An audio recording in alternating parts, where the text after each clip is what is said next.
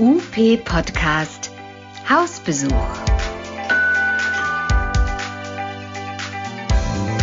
Was macht ihr so? Und was machen eigentlich die anderen? In dieser Reihe geht es ums Kennenlernen, ums Impulse geben und ums über den Tellerrand schauen. Was kennzeichnet eure Praxis? Was ist euer besonderer Schwerpunkt, eure Motivation und euer Antrieb? Wir sind Carola und Olaf. Und wir freuen uns, euch besuchen zu dürfen. Ja, hallo. Heute fahren wir mal gedanklich nach Elmshorn. Und für alle, die nicht wissen, wo Elmshorn ist, ist äh, kurz erklärt, Elmshorn ist die sechstgrößte Stadt in Schleswig-Holstein und sie liegt äh, meiner Meinung nach ziemlich perfekt, weil es ist nicht weit bis nach Hamburg, es ist aber auch nicht weit bis an die Elbe, also bis zum Wasser. Und dank der Fähre in Glückstadt ist es auch gar nicht weit bis nach Niedersachsen. Also von daher haben wir die Großstadt, die Mittelstadt und die ländliche Idylle gleichermaßen verfügbar. Und in dem reizvollen Ambiente liegt die Ergotherapiepraxis von Marc Pfeifenberger. Und den besuchen wir. Hallo Marc. Guten Morgen. Hallo Marc. Guten Morgen, auch von der Ostseeküste. Ja, genau. Vielleicht magst du dich mit ein paar Worten selber vorstellen, bevor wir jetzt hier zu viel reden. Ja, mein Name ist Marc Pfeifenberger und ich habe eine ergotherapeutische Praxis in Elmshorn seit ja, 2001, also fast, ja, jetzt ziemlich genau 22 Jahre.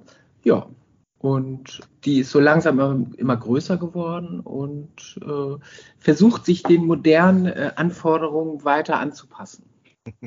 Das klingt spannend und bietet ganz, ganz, ganz viel äh, Spielraum für eigentlich unseren Einstieg, den wir immer sehr, sehr gerne wählen. Wir schmeißen drei Begriffe mit dem gleichen Anfangsbuchstaben in den Raum. Und dein Ding ist es darauf, einfach mal loszusabbeln, was dir dazu einfällt. Bist du bereit? Okay.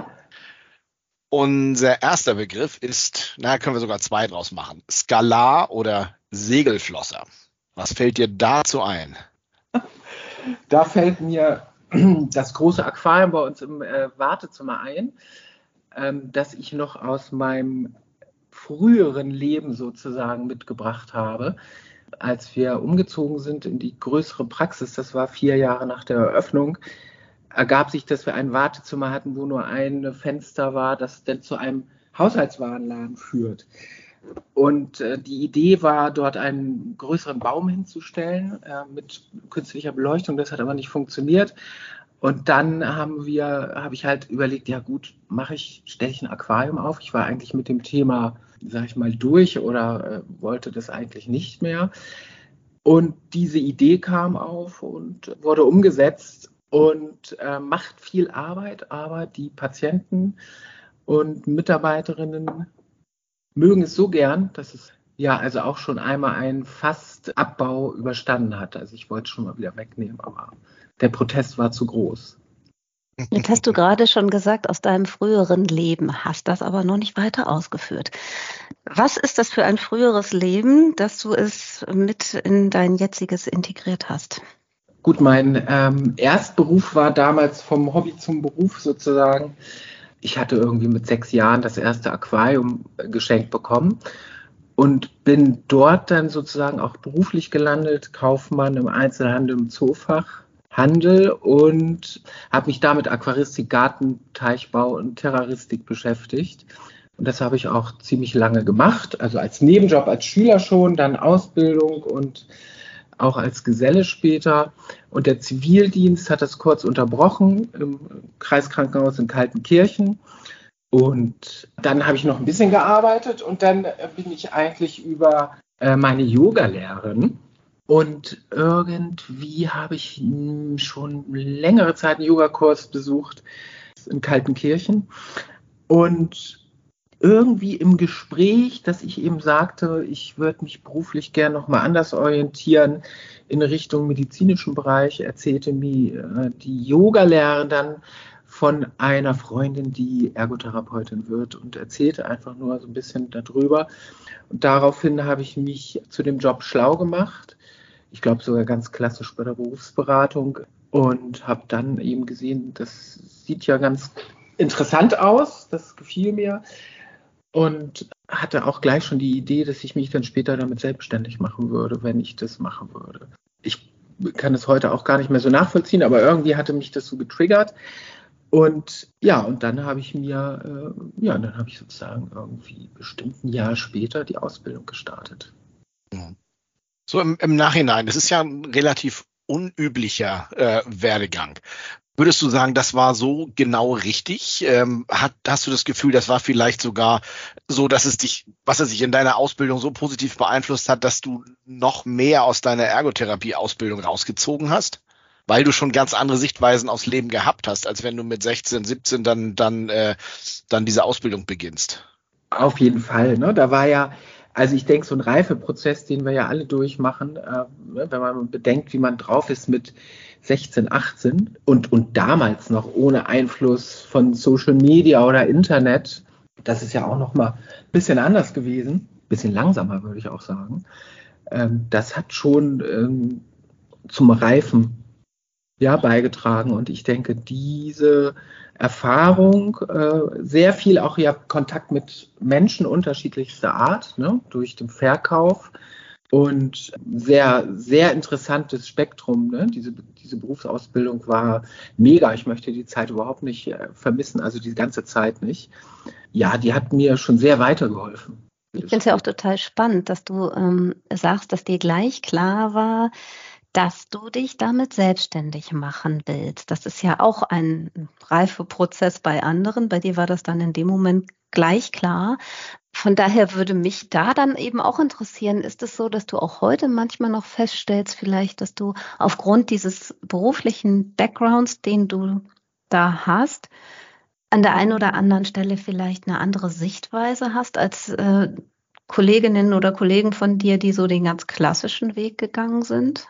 Bist du vielleicht irgendwie mutiger, wenn es um finanzielle Dinge geht oder so, weil du sagst, ja, hm, klingt erstmal nach äh, viel Investition, ist aber gar nicht, wenn man das, das und das bedenkt oder so. Hast du an solchen Stellen vielleicht ja, dann mehr Mut oder an anderen Stellen eher das Gegenteil, dass du sagst, oh nee, davon lasse ich lieber die Finger, ja. weil das geht finanziell nach hinten los oder so. Ich habe mir gar nicht so großen Kopf drum gemacht. Als ich damals damit begann, ich hatte vorher noch die Option, eine Praxis zu übernehmen für einen relativ hohen Betrag, die ich auch mit selbst aufgebaut hatte für meine Chefin. Und ich habe ähm, das nicht gemacht, weil es mir zu teuer war letztendlich. Und ich bin, ich habe mir längst nicht so einen Kopf gemacht um sowas, wie ich es heute machen würde. Also ich bin da relativ entspannt. Also ich würde sagen, nicht blind oder so, sondern ich habe ja einen Businessplan machen müssen für die Bank und äh, habe so eine Idee gehabt, hatte einen ganz tollen Förderer, der mich unterstützt hat und der auch mit mir das mal vorher so durchgerechnet hat, grob so auf einem DIN A4-Blatt. Und dann bin ich eigentlich losgezogen, habe das umgesetzt und ich glaube, dass der kaufmännische Background mir natürlich ähm, ein Stück Sicherheit gegeben hat, ne? weil ich einfach wusste, was reinkommt, was rausgeht, wie, wie muss ich den Kredit abbezahlen, was brauche ich im Monat aber trotz alledem würde ich unter heutigem Aspekt, ne, wenn man jetzt heute mit der ganzen Lebenserfahrung kommt, äh, ich glaube, ich würde da nicht so locker und leicht rangehen. Definitiv nicht. Dieses Entspannte, was du jetzt schon ein paar Mal erwähnt hast, man merkt dir das auch an. Wir haben im, im Gegensatz zu unseren Hörern den Vorteil, wir können dich jetzt gerade auch sehen ähm, und man merkt dir das Entspannte an. Ähm, hast du da, und da bin ich jetzt wieder bei den Fischen, ähm, ziehst du da irgendwas in die Therapie rein, was die Fische dir zeigen, dir vorleben? Ja, da muss ich fast ein bisschen grinsen. So ein Aquarium hat ja schon einen therapeutischen Effekt. Ne? Das wirkt ja schon ein Stück beruhigend. Und ich bin ja auch nicht der ruhigste Geist und ruhigste Charakter so grundsätzlich. Man muss ja schon so ein bisschen Energie mitbringen, um so eine Praxis aufzubauen und das auch durchzuhalten über die Jahre. Ich glaube schon, dass, dass das mit was mit reinzieht, auf jeden Fall. Und mh, mm, ich würde es nicht überbewerten, aber ja, das glaube ich. Was für Fische sind denn da eigentlich drin? Was sind da für Fische drin? Das, sind, äh, das ist ein sogenanntes Gesellschaftsaquarium. Das heißt, dort äh, tummeln, tummeln, sich sozusagen von äh, Fische aus mehreren Kontinenten, Asien über Südamerika schwerpunktmäßig. Das heißt, äh, das sind eigentlich alles kleine Raubfische, weil viele Salmler drin sind. Die stammen vom Piranha ab. Die haben auch alle sehr scharfe Zähne, sind aber jetzt nicht gefährlich, wenn man da irgendwie hantiert, außer man hat einen blutenden Finger.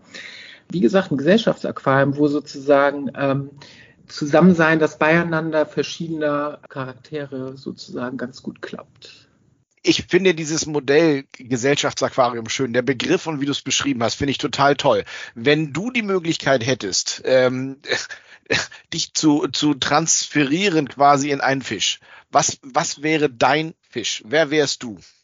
Puh, wer wäre ich denn? Ich wäre, äh, würde irgendwie ein Welt sein, ein Panzerwelt sein, der relativ geschützt äh, gegen äußere Einflüsse ähm, dort überleben kann. Auch ein schönes Bild. Mhm. Gehen wir mal vom Nassen wieder ins Trockene und äh, in deine Praxis rein, beziehungsweise vielleicht erstmal vor die Praxis, denn ihr verbindet bei euch Altes mit Neuem. Wer euch äh, besuchen kommt, der steht vor einem Gebäude, das äh, alt ist. Ich weiß gar nicht, wie alt genau. Über 100 Jahre. Ja, und zwar ist das, das finde ich so nett, eine alte Lederwerkstatt, die innen drin aber natürlich top modern ist. Da würde mich mal interessieren, wie viel Konzept steckte denn hinter dieser Immobilienwahl? Also es gab zwei Kriterien. Wir sind ja mitten in der Innenstadt von Elmshorn und waren vorher auch fußläufig eine Minute vom Bahnhof entfernt, würde ich sagen. Und ich hatte auch damals schon keine Lust auf so eine Plastikpraxis mit Plastikfußboden, abgehängten Decken und äh, so ein äh, Kühlschrankmäßiges Ambiente. Da hatte ich keine Lust zu. Und äh, war dann so auf der Suche und hatte auch einen ganz guten Support von verschiedenen Menschen. Und dann kam irgendwann äh, dieser Support auf mich zu und sagte, Mensch, da drüben, die wollen oben ihren Zelt- und Outdoor-Verkauf aufgeben und äh, Mensch, da musst du mal schnacken gehen. Ja, und dann bin ich damals dorthin und wir sind einig geworden. Und was sehr schön war, das ist der Herr Kerkam in, in Elmshorn, der hat uns eine super Praxis dahin gezimmert. Da bin ich sehr dankbar für. Dieses Ambiente außen und innen, äh, das ist wunderbar. Ich sag mal, die Praxis ist äh, ein Stück so Nachhaltigkeit und Ökologie waren schon Thema. Ne? Wir haben ähm, versucht auf viel auf Kunststoff und Plastik zu verzichten. Geht natürlich nicht überall und ist auch ein Kostenfaktor, aber ähm, das ist schon eher ein Stück nachhaltiger gedacht. Damit sind wir eigentlich schon mitten in unserem zweiten Stichwort mit S, nämlich dem Spagat. Und wenn man sich ein bisschen mit dir und äh, deiner Praxis und deinem Werdegang beschäftigt, äh, dann fällt einem dieses Wort tatsächlich in, an, an vielen Stellen irgendwo wieder auf. Und äh, wir haben in der Mai-Ausgabe der UP ein, ein wunderschönes Foto von deiner Praxis gesehen und da ganz speziell von deiner Werkstatt. Wenn man sich über deine Homepage ein bisschen orientiert bei dir, dann sieht man da wiederum sehr moderne Dinge wie diese Tyro Motion Geräte.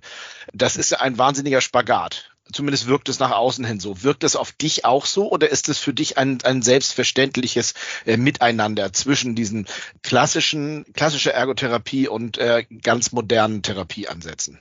Also man kann eher sagen, ich habe da auch richtig Bock drauf, ne? dieses klassische und das Moderne ähm, zu kombinieren. Und ich habe da ein sehr offenes Team, die auch Ideen mit reinbringen. Und wir haben auch das Glück, dass die Hersteller auf uns zukommen, auch teilweise über die Internetseite, weil die anscheinend die Leute anspricht. Und äh, wir lassen uns die Sachen vorstellen. Das Gesamtteam entscheidet dann, ähm, ist es eine sinnvolle Geschichte, können wir das gut gebrauchen hier für unsere Klientinnen. Dadurch äh, kriegen wir diesen modernen Aspekt rein. Ne? Aber ich habe da auch echt Lust zu. Und das ist ja auch so eine Sache, man muss ja immer sehen, wenn man sich so eine Tyro Station da reinstellt, die kostet ja ein gewisses Geld. Wir kriegen ja nicht einen Cent mehr von der Krankenkasse, ähm, weil wir jetzt mit diesem Gerät arbeiten. Und Patienten brauchen wir auch nicht mehr. Also wir brauchen nicht irgendwie ein Hightech-Gerät, um äh, noch mehr Patienten zu bekommen, sondern es ist wirklich so eine Sache, auf einem modernen Stand sein, den Patienten auch etwas zu bieten, was wirklich äh, weiterhilft und motiviert in der Therapie. Und ich denke, da muss man offen sein, sich ja vielleicht auch nicht typisch ergotherapeutischen Dingen zu öffnen. Das heißt, das ist eine Zusatzleistung, quasi das Bonbon, was es bei dir gibt. Richtig? Tatsächlich, genau. Wir Mhm. machen das nicht als Selbstzahlerleistung, ne? das heißt, der Patient darf ran, der andere nicht. In diesem Fall ja, haben wir gesagt, nee, das, da gibt es da gibt's dann auch so ein Solidaritäts- und Gerechtigkeitsproblem und Denken. Ne? Also, also ich sag mal, finanzieren können wir so eine Geschichte, weil wir einen sehr hohen Privatpatientenanteil haben, Mhm. sehr hoch. Und dadurch äh, geht es, sonst wird es ja auch gar nicht gehen. Wie ist denn das ansonsten, wenn du sagst, du hast auf solche Sachen auch einfach äh, Bock und Lust da auszuprobieren? Wie stark ist deine Praxis denn schon so durchdigitalisiert hinsichtlich der, der Entwicklung, die das Ganze nimmt? Na, es wird ja alles immer digitaler. Ja, genau. Wir sind mit als erster damit angefangen, die starke Termine-Software damals, glaube ich, fast schon mit als Beta-Tester von Buchner einzuführen. Es war damals ne, dieses große grüne Termin, Terminbuch, das kennen ja alle, ja, mit äh, mega vielen Spalten, Bleistift, Radiergummi, was bei uns dann auf dem Empfangsbereich äh, lag. Und dann haben wir gesagt, ja, wir probieren das aus. Und das war damals, ich weiß gar nicht, wie viele Jahre das her ist. Das muss ja kurz nach 2006 oder so gewesen sein, 2007, keine Ahnung. Und das war der Einstieg eigentlich da rein. Und dann haben wir irgendwann äh, angefangen, es gab dann einen Rechner für Hirnleistungstraining und so weiter in irgendeinem Therapieraum. Und irgendwann haben wir alle Therapieräume so vor fünf, sechs Jahren mit Rechnern ausgestattet, sodass überall äh, gearbeitet werden kann mit dem Praxisprogramm. Dann kam Terminheld und wir haben äh, alle Mitarbeiterinnen mit äh, iPads ausgestattet. So, und jetzt äh, ist es sozusagen so eine Parallelgeschichte. Man kann an beiden Sachen arbeiten, man kann zu Hause arbeiten und auf den Handys auf Hausbesuch. Also da sind wir jetzt voll im, am Dokumentieren und jetzt geht es eben weiter, wirklich äh, jedes Formular noch digital zu kreieren. Das ist aber so ein Prozess, den kriegen wir nicht so schnell hin, weil wir so breit aufgestellt sind. Wir haben so viele Dinge, die digitalisiert werden müssen und da ist es teilweise auch noch ein bisschen schwierig. Ähm, aber wir sind auf einem guten Weg. Und alle haben auch Lust, ne? vorher ist ja so eine Skepsis. Wie gesagt, das ist auch so ein Generationsthema. Die jüngere Generation äh, ist da mega schnell und flott und die hat das so ein bisschen mit, äh, weiß ich nicht, schon in den, in den Gen, ja, das äh, geführte Leben. Und die Älteren tun sich dann ein bisschen schwerer, aber es gehen alle super mit. Du hast gerade gesagt, ihr seid so breit aufgestellt. Ihr konzentriert euch ja komplett auf Ergotherapie.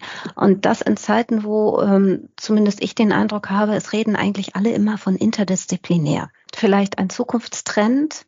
Wie ist das bei dir? Gibt es da irgendwie Bestrebungen, sich diesbezüglich auch noch breiter aufzustellen? Nein, in Anführungsstrichen. Also wir haben eine ähm, logopädische Praxis mit im Haus, mit der wir ähm, kommunizieren, wenn es äh, was gibt um äh, Klientinnen. Noch einen Psychotherapeuten, das, das ist gleich, da kommunizieren wir auch. Und die Physiotherapie haben wir um die Ecke und um uns herum auch einige Praxen. Mit denen tauschen wir uns aus, auch intensiv, wenn es äh, um irgendwelche bestimmten Belange geht.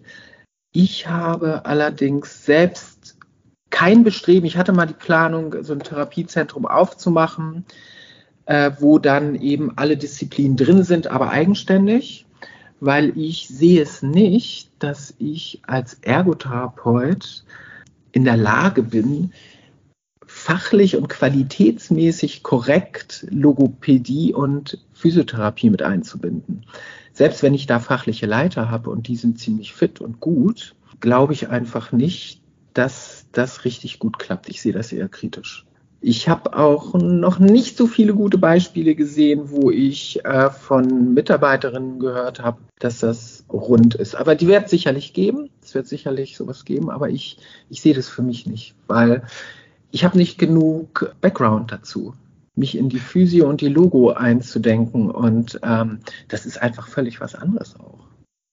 Was geht dir da deiner Meinung nach verloren? Hast du das Gefühl, dann fehlt irgendwo Qualität für die Arbeit am Patienten, Klienten oder, oder ähm, ist es so, dass dieses unmittelbare Miteinander momentan, also der Therapeuten oder der, der Berufe, nur eigentlich eher gehypt wird und, und gar keinen wirklichen Mehrwert für die Patienten, Klienten hat?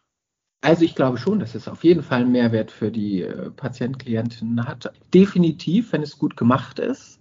Also das ist für mich außer Frage. Da geht es ja so ein bisschen um Austausch. Ne? Das heißt, man trifft sich auch mal, man setzt sich zusammen. Ne? Wir machen das ja jetzt über das Telefonat oder das Treffen. Und äh, wenn das natürlich regelmäßig stattfinden kann, ist es schon super. Ich, ich finde es nur, wenn ich das in unserem Team sehe, wenn wir eine Teamsitzung haben, ein, einmal die Woche eine Teamsitzung, die geht fast 90 Minuten. Da sitzen wir zum Teil mit 15, 16 Personen und ähm, das ist, ist grenzwertig. Ne? Da kriegt man alles noch so geregelt, aber man muss schon fast dann nachher überlegen, dass man das äh, fachbereichsmäßig gliedert, ja, weil man das gar nicht unter einen Hut bekommt. Wenn man über Neuropatienten spricht mit Logo, Physio, Ergo, ne, da braucht man Zeit, da brauchen aber vielleicht die pädiatrischen Mitarbeiter gerade nicht dabei sein, weil die dann vielleicht ihre eigene Session abhalten müssten. Ne? Also ich glaube, das muss man dann schon auseinandergliedern nachher. Dafür braucht man ja auch ein gewisses eigenes Standing, sich hinzustellen und zu sagen, das, was wir hier machen, ist gut und das können wir auch gut behaupten. Und gerade in Zeiten, wo ja auch zunehmend mehr Ketten auf den Markt drängen und äh, kleine Praxen es nicht mehr unbedingt einfach haben, daneben zu bestehen. Wie behauptest du dich da? Wo ist der Aspekt, dass du sagst, das machen wir besonders, besser, anders als die Großen? Also ich bin ja zum Glück bis jetzt noch nicht äh, unmittelbar konfrontiert worden damit. Allerdings bekomme ich das natürlich am Rande mit und hatte auch schon selbst ein Angebot im Briefkasten, das man uns gerne kaufen würde.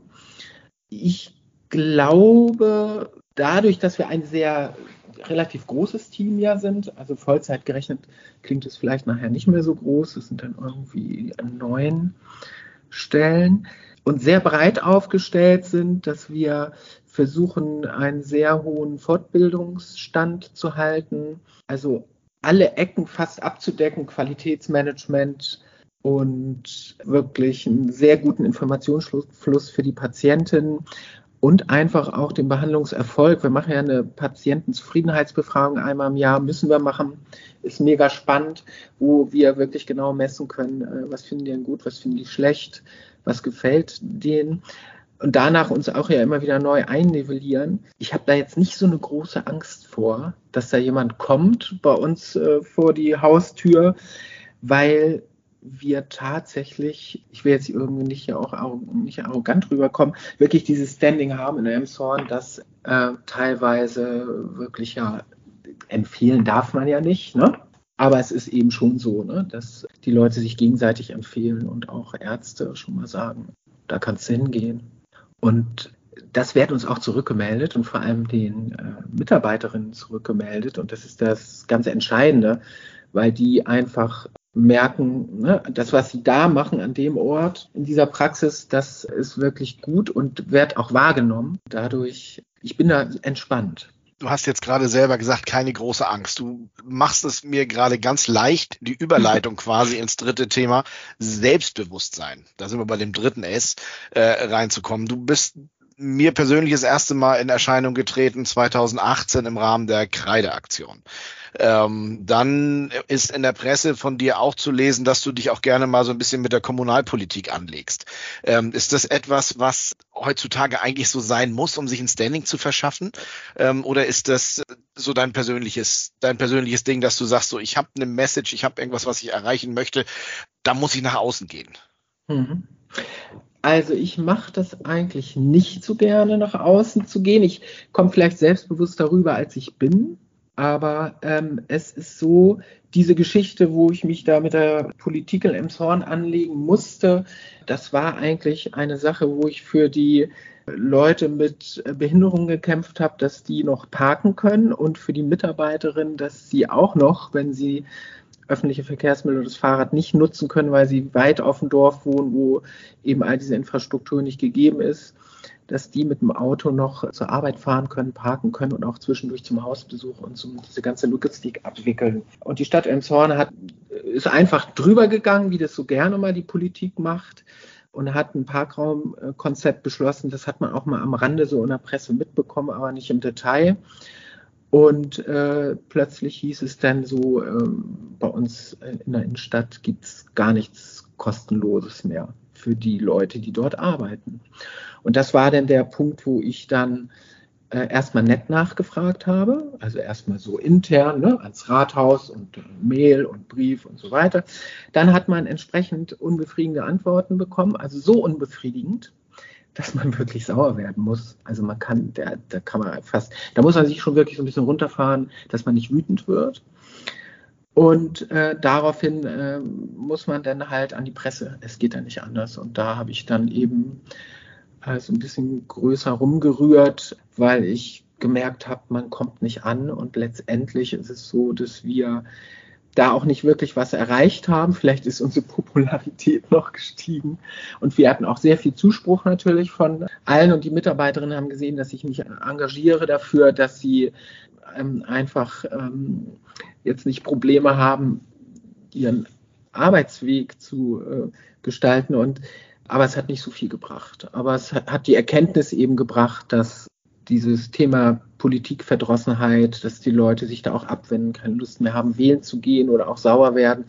Das war so unmittelbar nochmal spürbar, wie äh, wenig Möglichkeiten man hat, da was zu verändern dann von außen das ist einem ja nicht in die Wiege gelegt, dass man sagt, so man traut sich nach außen zu gehen und man hat dieses Selbstbewusstsein, zeigt eine gewisse Stärke. Meinst du, sowas müsste auch irgendwo im, im Bereich der Ausbildung irgendwo äh, Einzug halten, dass, dass Kollegen, gerade wenn sie in Richtung Selbstständigkeit tendieren, dann werden sie ja häufig mit solchen Themen äh, konfrontiert, äh, dass man schon im Rahmen der Ausbildung auf, auf so gewisses Handwerkszeug für Öffentlichkeitsarbeit oder sowas äh, ein bisschen dahin gedrängt werden sollte?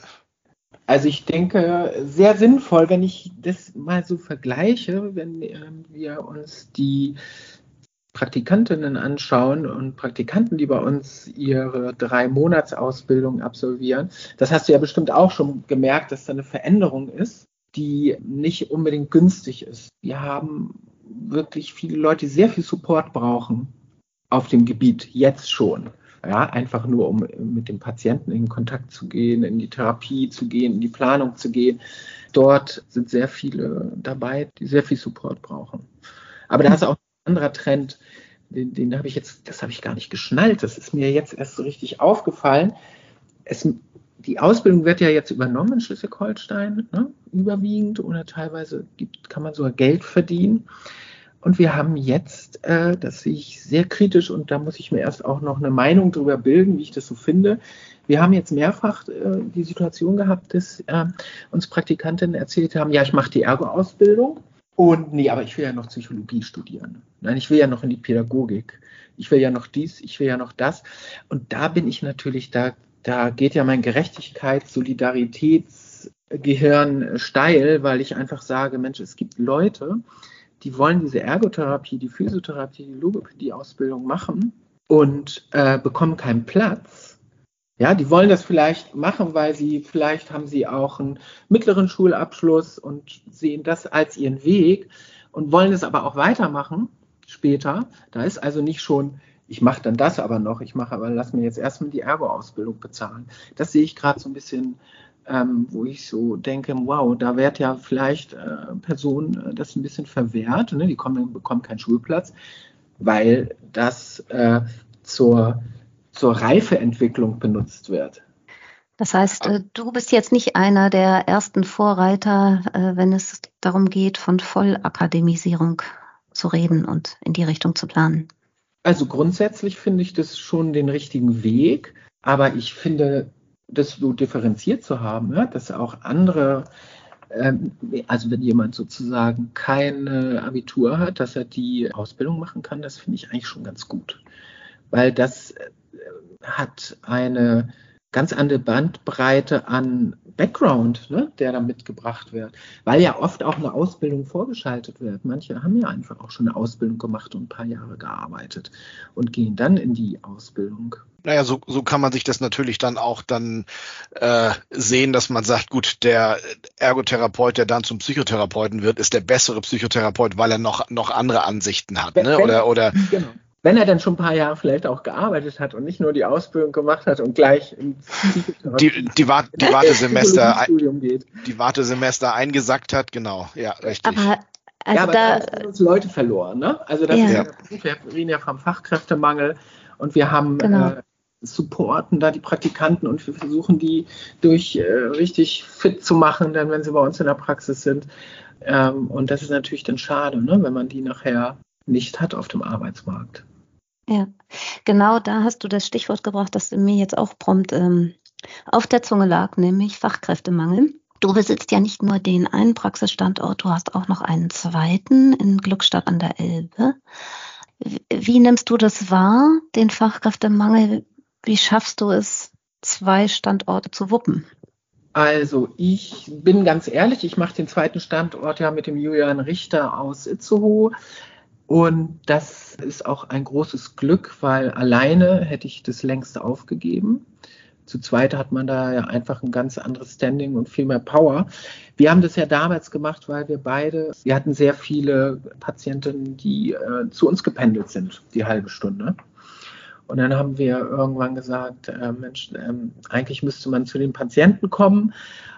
Und da waren wir halt noch jung und ja, unvorsichtig und haben das sozusagen, das war ja 2003, haben zusammen diese Praxis gegründet. Also die wurde auch gebaut. Da ist unten eine, eine Frauenarztpraxis drin, die wurde eigentlich für uns gebaut, für die ganzen Leute, die dort eingezogen sind. Und das war damals gab es noch keinen Fachkräftemangel, da war das, ging es gut, hatten wir das äh, nicht so schwer. Und das hat sich aber ja nach ein paar Jahren dann auch verändert. Und ich würde es heute nicht wieder machen. Also ganz klar, also ich würde mich auf den einen Standort konzentrieren, weil ich einfach, ähm, ich kann es jetzt nur gewährleisten, weil wir es zu zweit machen. Und mhm. wir haben aber dort, weil es ja noch ein bisschen weiter draußen, haben wir noch mehr Schwierigkeiten, Mitarbeiterinnen zu bekommen muss man auch ganz klar sagen, weil da wird es schon ein bisschen strukturschwacher und nicht so einfach. Wenn du jetzt Praktikanten hast bei dir, die für die drei Monate bei dir sind und ähm, die dich fragen, oh, das, das läuft hier so toll in deinem Laden und das gefällt mir so gut, das will ich auch. Würdest du den jungen Leuten von heute empfehlen, macht euch auf jeden Fall selbstständig? Und wenn ja, in welcher Variante? Eher die zwei, drei Mann Praxis oder äh, tatsächlich dann die größere Variante? Oh, ja, das ist ein schwieriges Ding. Ne? Wenn ich habe schon oft die Gedanken, wenn ich mir vorstelle, ich hätte gewusst, was alles auf mich zukommt, damals 2001, ja.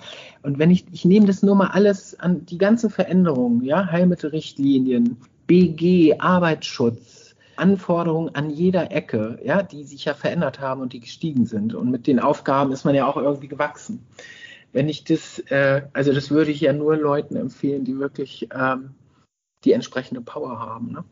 Ganz klar. Weil ich finde, wenn man es wirklich richtig machen will und nicht so halb, ja, also wenn ich äh, jetzt Mitarbeiterinnen einstelle, die in anderen Praxen gearbeitet haben und die haben noch nie von Arbeitsschutz gehört oder wie man einen Feuerlöscher bedient oder äh, wo der Verbandskasten ist oder dass es einen Wegeunfall gibt.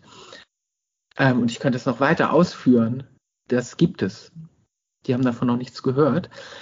Ja, das zeigt mir einfach, ja, ich weiß nicht. Mhm. Ähm, man muss da schon äh, ganz schön viel beachten. Aber was man bei dir wirklich raushört, ist äh, tatsächlich, du bist jemand, der die Dinge mit Seele macht und dem die Seele in den Dingen wichtig ist. Ich würde jetzt so bei dem, was du eben gesagt hast, rausziehen, ja, das kann ganz, ganz toll sein. Bleibe realistisch mit dem, was du kannst und genau. mitbringst. Genau. Ähm, und dann kann es unheimlich toll werden, richtig? Richtig, so sehe ich das, ja. So viel, wo man noch ansetzen könnte, aber der Blick auf die Uhr, der hängt uns mhm. echt im Nacken. ähm, Marc, wenn du einmal ganz kurz einen Blick in die Zukunft äh, mal richten möchtest, wo siehst du die Ergotherapie so in 10, 15 Jahren? Also ich denke, wir müssen uns auf jeden Fall auch äh, alle mehr den technischen Möglichkeiten öffnen. Also es gibt so viele sehr, sehr gute technische äh, Unterstützung, zum Beispiel so eine Tyro Station, die in der Therapie sehr, sehr gut eingesetzt werden kann, sehr zielgeführt. Und das sehe ich teilweise noch zu wenig, weil da auch vielleicht der finanzielle Aspekt natürlich eine Rolle spielt. Aber das Öffnen von der klassischen Ergotherapie, die absolut ihre Berechtigung hat, äh, weiter zu allen Möglichkeiten, die sich da noch ergeben. außerdem auf dem Fortbildungssegment halt auch offen zu sein, ne? für neue Dinge zu gucken, was kommt da, was ist evidenzbasiert und was ist jetzt wirklich nicht mehr aktuell. Da äh, wir haben ähm, eine Kollegin, die sehr gut in diesem neurologischen Bereich vernetzt ist. Ähm, da hat sich so viel getan. Gewisse Therapiekonzepte sind obsolet, gewisse äh, neue evidenzbasierte sind super wichtig und äh, die sehe ich aber noch nicht in so vielen Praxen bis jetzt. Also da, da muss man, glaube ich, so eine Offenheit haben, ne? auch äh, Altes zu schließen, Neues zu öffnen. Womit wir wieder am Anfang sind, nämlich in dem Spagat von Neuem und Alten und der Verbindung und dem Reiz davon. Marc, vielen lieben Dank. Gerne, war. Es hat Spaß gemacht. Ja. Danke, danke das dir. Gehen wir so zurück. Ja, für ähm, alle, die noch mehr über dich oder von dir wissen möchten, ähm, wie kann man dich äh, wo erreichen? Wo, und dabei geht es jetzt nicht um Aquaristik, vielleicht auch, aber. Also man kann mich per Mail erreichen über die Adresse ergo-pfeifenberger.gmx.de. Wenn man eine Frage hat, gerne. Sehr schön. Ansonsten stellen wir den Kontakt auch gerne her. Genau. Ähm, meldet euch bei uns. Wir geben das gerne weiter. Lasst uns gerne auch Kommentare unter diesem Podcast. Abonniert uns auf allen Kanälen, die es gibt. Ihr wisst, wo man Podcasts heutzutage runterladen kann und hören kann. Ähm, unsere E-Mail ist podcast.buchner.de. Richtig. Und ich würde sagen, bis zum nächsten Mal. Genau, das hat mir sehr, sehr viel Spaß gemacht, Marc. Ja, vielen Dank mit euch. Ihr eine schöne Woche. Genau. Tschüss. Tschüss. Das war UP Podcast, der Podcast rund um Therapie und Praxis. Wir sind zu finden bei Spotify, Deezer, Google Podcasts und Apple Podcasts und natürlich auch auf up-aktuell.de slash podcast. Folgt uns und teilt uns und hinterlasst uns eure Bewertung bei Instagram, Facebook oder YouTube. Bis zum nächsten Mal.